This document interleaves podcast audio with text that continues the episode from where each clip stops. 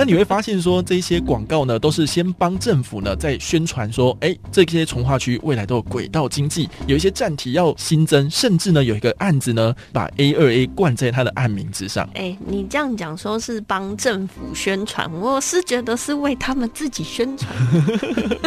那另外呢，我们要讲到另外一个计划，叫迎新未来城计划，听起来非常的有未来。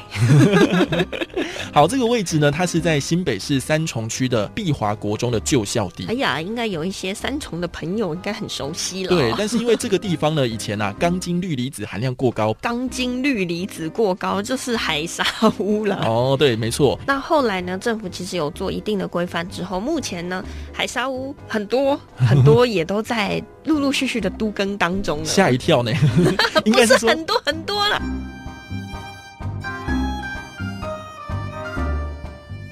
神神秘秘揣猫醋，嘿，小子买房不怕错，千错万错都是我的错。欢迎来到千错万错，我们的节目首播会在 FM 一零四点一正声台北调频台，周六十二点到下午一点的。今天不上班播出，广播播完，Podcast 就会在一点钟上架喽。我是超群，我是慧聚，今天我们要来跟着轨道发大财。哇，如果是真的的话，那真的赚钱赚翻天哦。那就见鬼！哎，这个农历七月已经过去了，所以现在讲这个字没关系，可以讲了啦。对，因为我们这个在买房子的时候呢，有一个铁律，就是 location location location，好，就是说跟着你这个未来的发展前景的话呢，就有机会赚钱呐。没错，然后常常呢，就是在一些三轨，嗯，什么轨呢？呃，就是那个轨道嘛，像是轻轨啊、捷运啊，或者是高铁啊、铁路之类的，都有可能是你这个赚钱的一个机会。哎，真的很鬼哎，都是鬼呢。但是呢，其实你如果跟着轨道，你在旁边的话，每天听到那个车厢这样咻咻狗，也不一定是潮。对，如果说你旁边就是车站的话，搞不好比较有吸引力。哦，其实当然啦，就是交通方便嘛。嗯，常我们去看哦一些。些物件的时候，比如说我们去接待中心，他就跟我们画很多表啊。对，就跟你说，哎，这里虽然说现在没有站，但是已经在规划中了。以后有哦，然后叫做什么 A 二 A A 五 A，我想说，我连 A 二是什么，A 五是什么，我都不在我还知道你什么 A 二小 A A 五小 A，那又是哪啦？这个是我们之前讲到机场捷运线，然后呢，其实 A 二站就是现在的三重站，它跟那个中和新路线是有共站的。嗯，然后呢，A 三站就是。那个新北产业园区，就是以前的五股工业区。好，因为这中间的那个距离哦比较远，大概三点八公里。哎，三点八公里，大家可以知道可以去哪里了吗？超远的哎。对，所以呃，一般来说，希望城市里面的捷运站之间大概要在一公里左右啦。嗯嗯，所以就觉得啊，三点八公里，那应该要去设定一个站喽。所以政府真的很贴心。其实新北市政府就是在这边有一个叫做二重公园，就希望说在这边设一站。哦。然后呢，另外一个叫 A 五 A 站，就是。A 五到 A 六中间，然后这个 A 五呢是泰山站，A 六叫泰山贵和站。简单来说，就中间呢比较靠近辅大医院。嗯嗯，就希望说这里可以盖一个站，不然的话，A 五到 A 六也有二点八公里。你现在讲的这四个地方哦，我都觉得在我脑子里完全是一片空白。你可能只知道 A 七、A 八、A 九，还有 A one。你知道之前有一个人很可爱了，我他就问我说：“哦，所以 A 八那边有长庚，嗯，A 七那边有体育大学，对，那 A 六有什么？A 六就是那个温子俊从化区，现在什么东西都没有。结果他很可爱的问了我一个问题，请问 A one 在哪里？”台北车站啊，对，我就想说，哎，你也太可爱了吧！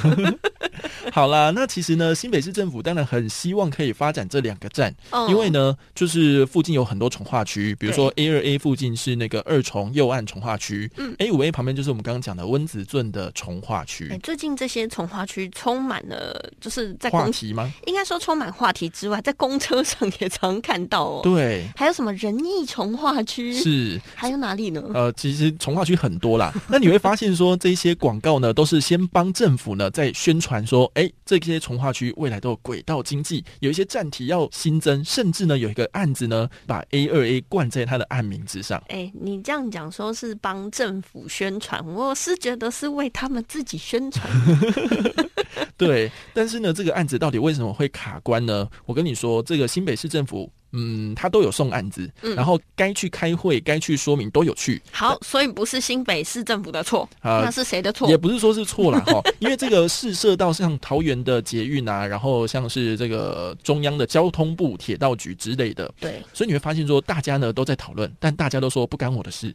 但 这是第一个，对嘛？所以我刚刚就问，那到底是谁的错嘛？好，然后在第二呢，就是因为他们说目前在使用这个机具呢还可以用，所以说。你现在就要新增一个新的站的话，那你必须要重新换一些机具设备，或者是呢红绿灯耗制设备，这些我们的原本使用年限都还没过，你现在就要全部换新，有点违和。他的意思就是说啦，假如说我的年限还有十年，嗯，那你要提前换吗？对，因为十年后我们要换哦。嗯，那换的时候当然就是可以去重新评估，说我到底要用多大？对，比如说容量嘛，你我们讲说捷运啊，人数上面有。中运量对，还有小运量、大运量对，那那个时候再来换，好像也不迟啊。哇，所以说这几年大家已经可能这近四五年都在宣传哦，说有这两个站哦，有这个两个站哦。但是呢，现在政府的决议在今年八月二十三号的时候说，很抱歉，我们可能要等十年后才会开始评估要不要盖哦。哇，真的是鬼故事！我们那个鬼这个轨道的鬼鬼故事。好，所以说这两个站其实也蛮多听众朋友应该会关心，或者是你甚至就住在旁边。那另外呢，我们要讲到另外一个计划。哦，这个计划呢是专门 for 托老托幼，也就是未来的世界会出现的，叫迎新未来城计划。听起来非常的有未来。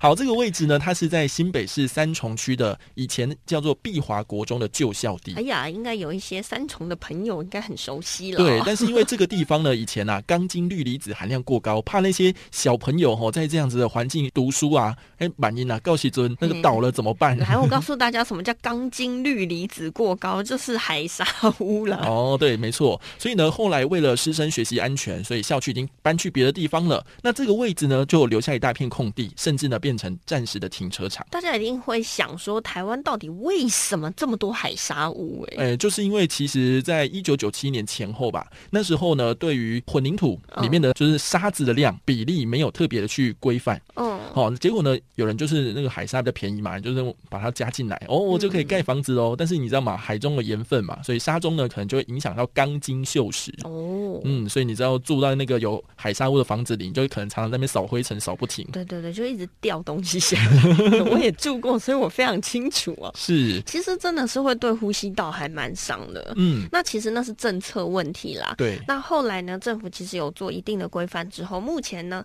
海沙屋很多很多也都在。陆陆续续的都更当中了，吓一跳呢，不是很多很多了，是很多都在陆续的翻新了，是都更中了哈。好，所以新北市政府打算把这个旧校地呢，把它改成这个迎新未来城，希望说呢，未来可以结合像商场啊、托老中心、托幼中心，还有运动中心，甚至是只租给银发族群的这个住宅。哦，听起来很美好啦。对，所以呢，你如果看到图的话，就会发现，哎，这个是一栋十层楼，而且呢，留的。非常多的绿地，甚至有一个大的空间，外观呢也加了很多的绿化设施。其实我光想啊，大家会觉得说啊，可以托老托幼，我就突然觉得压力好大啊！怎么了？这个地方就是充满了负担。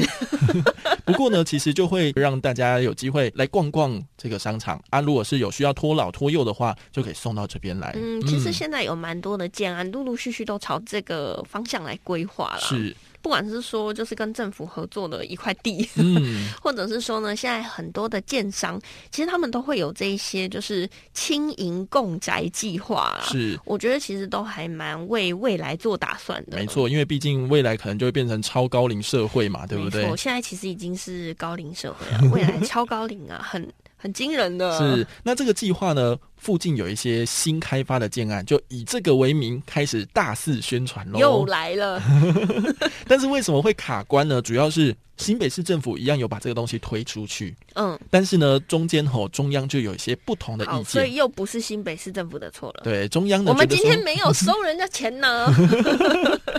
好，就事论事，主要是因为现在吼大家都在讲说如何让那个居住正义可以落实，就希望可以盖社宅。那其实现在不管是双北地区还是哪些地方，土地都有限啊，所以发现哎这么大的一块空地，你不如呢要么盖停车场，要么盖公园，让大家可以休息。西。那如果真的要盖，你就盖社宅嘛。嗯，所以中央是这样想的，公益性的部分啊，因为主要现在土地来之不易嘛。对，那刚好有这个 是啊，然后刚好又有一个三重区的这个区有地。哦，所以就希望说你可以好好开发啊，哈。所以你发现目前就是地方跟中央想法不一样，颜色也不一样。对，哎，不要这样，等一下停止，我们没有颜色，没有，他们颜色的确不一样啊。好，所以现在内政部营建署的都委会专案小组委员说呢，哎，这个变更有意见，所以呢，新北市政府我要跟你好好厘清，厘清好再说，再说，一直就在说。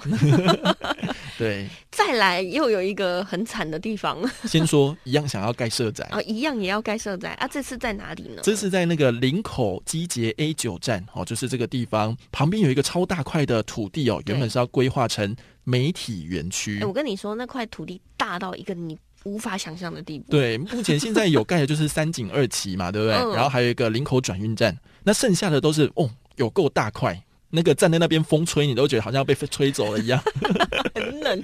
对，然后那个现在都是那种铁围篱啦，嗯，所以你会觉得嗯很冷清。对，因为呢，原本是新北市政府希望在这边规划成一个台湾砍城，或是华人世界的梦工厂，结果就成为了一场梦。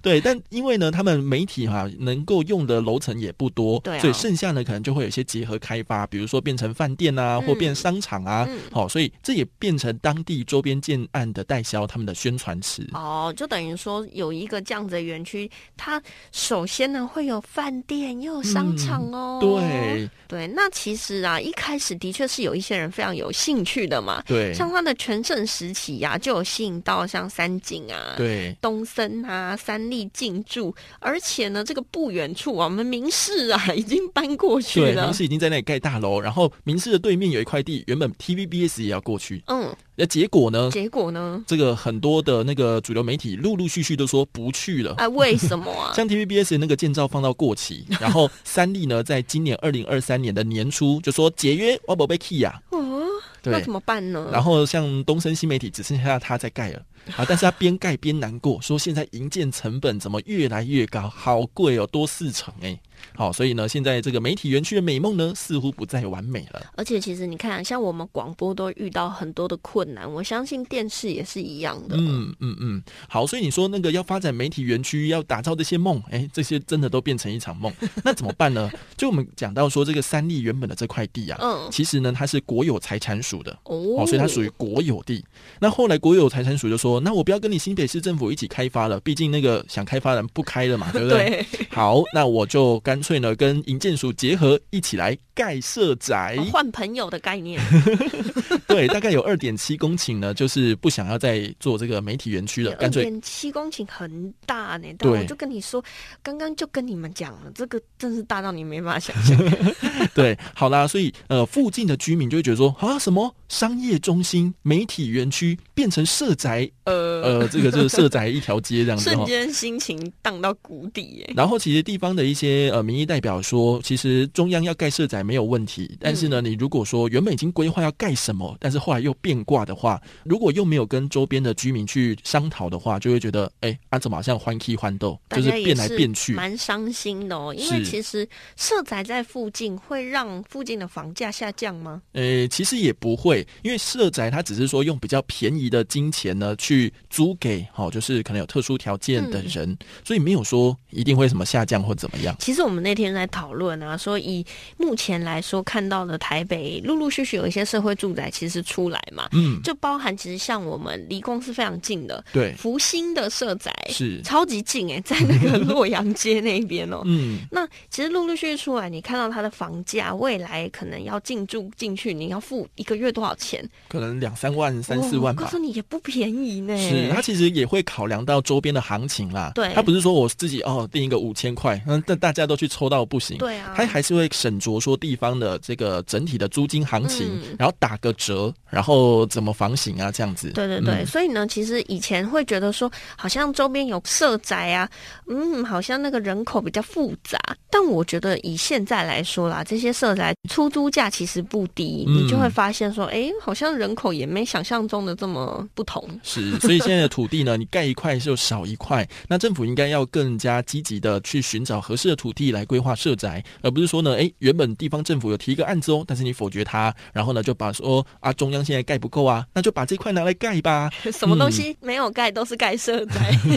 所以呢，应该要审酌地方啦，以人民的最佳福祉为优先。我觉得其实居住正义这件事情的确是有非常非常多的讨论哦，但是我们也不能说，哎，就一味的一直盖同样的东西，然后就好像又最后又不均衡的发展。对对对，好了，那我们结论呢？今天分享了三个主题哦，包含像是那个 A 五 A、A 二 A 站，或者是迎新未来城以及林口媒体园区，都希望说呢，哎，你在听到代销在分享这些公共建设的时候，要去探听一下，到底好当骗呐，到底会不会盖，有没有后续的发展这样子？没错，还是要多多关心房事啊。嗯，如果说你多想三分钟，现在还没有签下去的话，请有空的话多多搜寻一些政府的官方网站，去找到这些政策到底会不会做。没错，那无论是谁啦，其实我觉得公共建设盖不盖，你都不可以归责于任何一个人啦。对，因为他们也是看图说故事，说哎有真的有什么哦。好，那当然如果要 follow 这些资讯的话，也请继续收听我们的节目。为您关注房地产市场的政策变化。好，欢迎大家可以到各大 podcast 平台收听《千错万错》，或者是到今天不上班的脸书粉砖留言，或者是到 Mixer Box Apple Podcast 跟我们互动，留下五星好评哦。千错万错，我们就下次见喽，拜拜。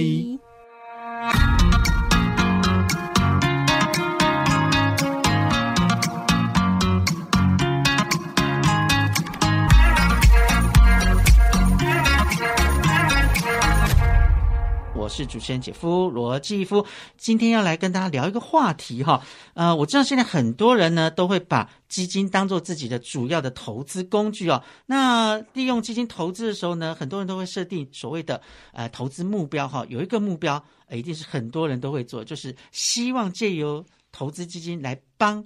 我们的子女存这个教育基金，好，那到底要怎么样利用基金来帮子女存教育基金？那要透过什么样的管道？哎，有什么样的一个选择呢？今天我们很高兴邀请到基富通证券的总经理王浩宇王总呢，来跟我们好好聊一聊如何让孩子好好长大。总经理跟我们听众朋友打声招呼。好，主持人好，各位这个听众大家好。是我们知道这个基富通其实最近这几年啊推了几个。跟我们理财相关的议题都蛮受欢迎，比如说像退休的议题啊，我们推出了这个“好想退”跟“好好退休”啊，其实都蛮受欢迎。哎，最近开始帮我们的未来主人翁开始打算了，是不是？是啊，嗯我们最近大概就推了一个我们叫做“好好长大”的一个方案，这样子。是那呃，我相信你们在推这个方案的时候，一定也。去评估过，到底嗯，我们要怎么帮这个孩子存这个教育基金？然后到底我们需要存多少钱才能够好好的教育我们的小孩？那就先想问一下这个呃，总经理，你们应该也调查过，我们要养一个小孩到底要花多少钱啊？我想现在这个大家都知道台湾少子化啦，其实应该说全球比较先进的国家都迈入这个少子化的过程。嗯，那呃，我们就在当然也收集了很多的资料哈，叫以台湾来讲的话哈。我们大概如果平均可能一个要养大一个小孩子哈，嗯，可能要在这个两百万到五百万之间。这个所谓养大是养到什么？就成人二十岁养到可能我们一般来讲认为可以放手了哈，放手。那可能大概就是大学毕业啦，他可以有办法去工作的这个期间。那当然我知道。可能很多现在的学生，他可能在这个就业阶段，他可能会在选择进修等等。对对对。那我们就是先用这个平均来抓了哈。那不过确实是这样啊，就是说，嗯，我觉得少子化这个部分，可能大家也都会看到这样子的一些数据哈。而且少子化之后，父母可能因为小孩少了，所以。更集中全力去培养一个小孩，可能要花的钱又更多了，对不对？对，所以这个就是两个层面。嗯，还没有这个生小孩子的，可能夫妻啊，或是男女朋友呢，嗯他们心里想就是，哎呦，这个一下子要花这么多钱，那我干脆不要生了，好，我就过我的这个快乐的生活嘛。是是是。那已经这个就是，我想很多的这个父母亲呢，现在可能正处的阶段就是，哎，那我现在刚刚好有一个小孩子出生了。那我当然很励志，我知道啊，很热血，我要好好努力工作，没错，好要来照顾我的小孩子，好要把他培育成这个未来的人才，嗯，好。可是除了工作以外，到底有没有一些其他的方式可以来帮助我们的家长？嗯，好，那有往往一看到哇。这样子分析哇，我要这么多钱，怎么可能？就先放弃了啦，可能就放弃了，或是现在正在就是有小孩子的，正在这个玻璃修，不知道怎么办。没错。好，那所以我们就是呃有想到这样子的一个做法，但是怎么去解决这个问题呢？其实呢，哦，我们如果透过一个这个有纪律、有方法的，嗯，一个也不是很困难的一个方式，就是做理财的投资，嗯，那。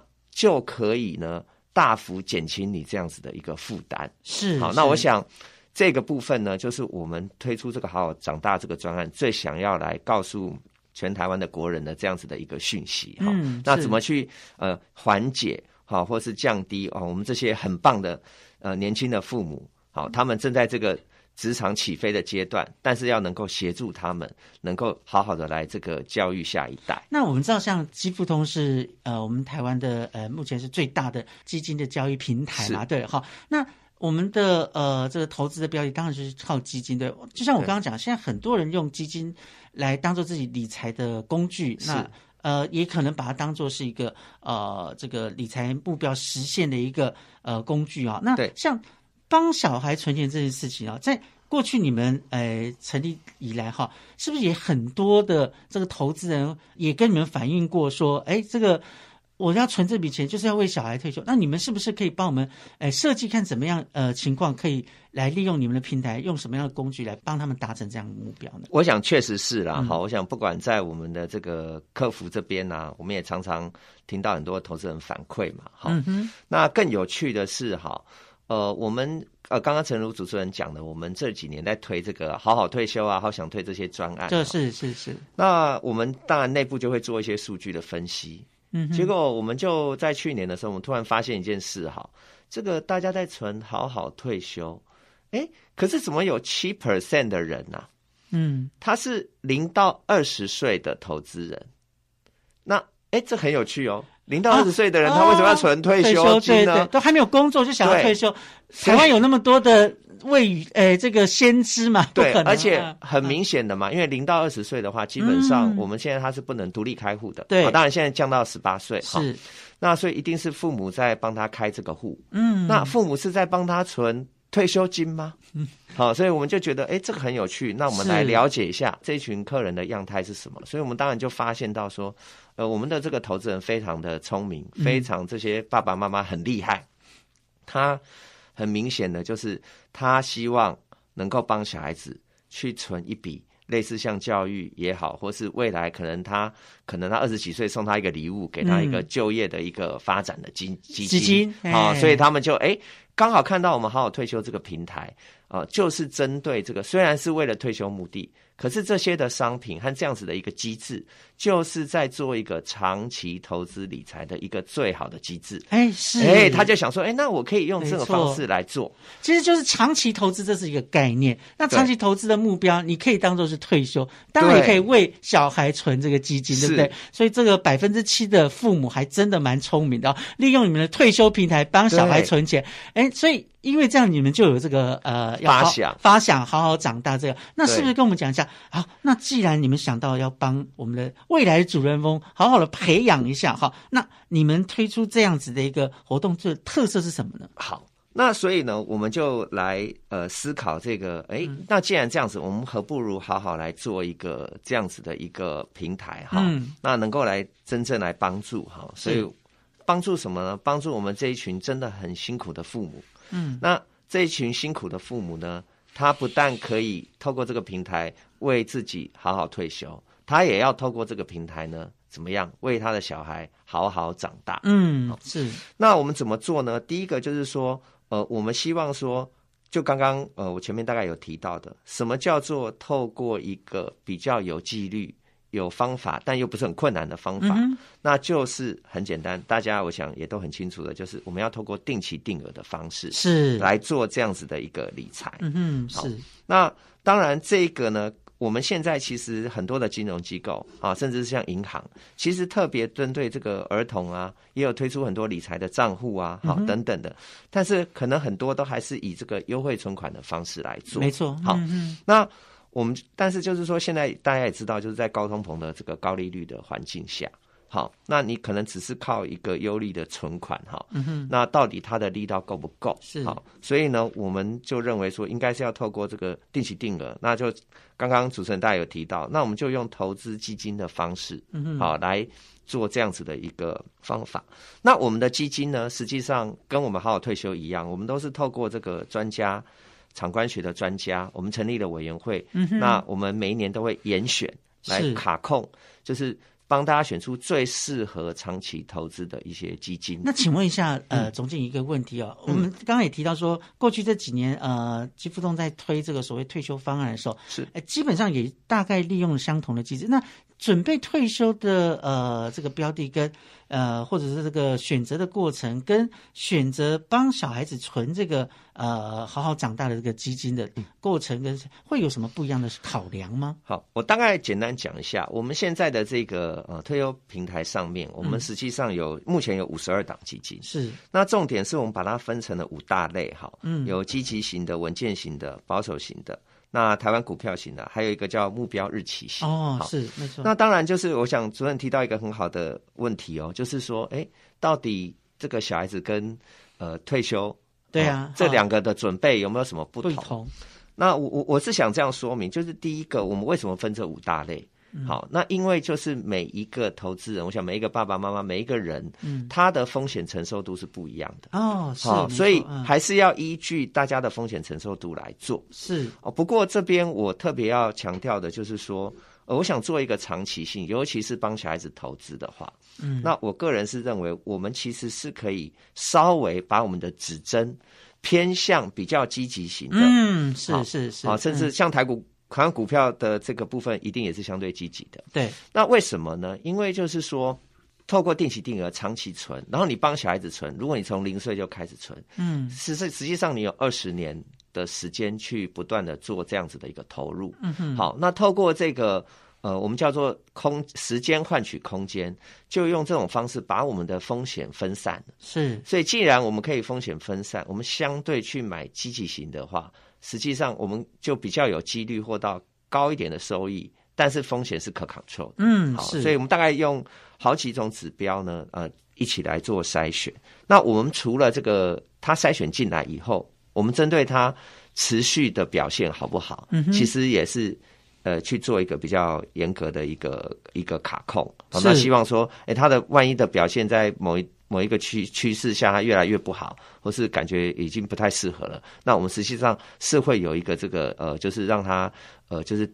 呃，停止在这边继续呃，我们在我们的这个平台上面呃做销售这样子的一个动作。嗯，好，我想今天经过这个呃王总的介绍，大家对这个怎么样去利用基金存子女的教育基金有一个概念。然后现在又有这么好的管道跟这么好的方案，可以帮你去筛选标的，而且安全性上面大家也不用担心哦。嗯，我想这个是一个非常实用的资讯跟实用的方法啊。那如果大家想要帮自己的小孩去存教育基金的话，可以考虑一下了。今天非常谢谢王总来介绍我们访问，谢谢，谢谢，谢谢。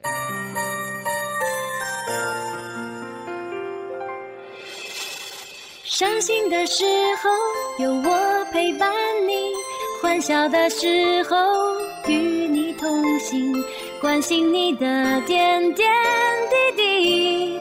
掌声广播电台。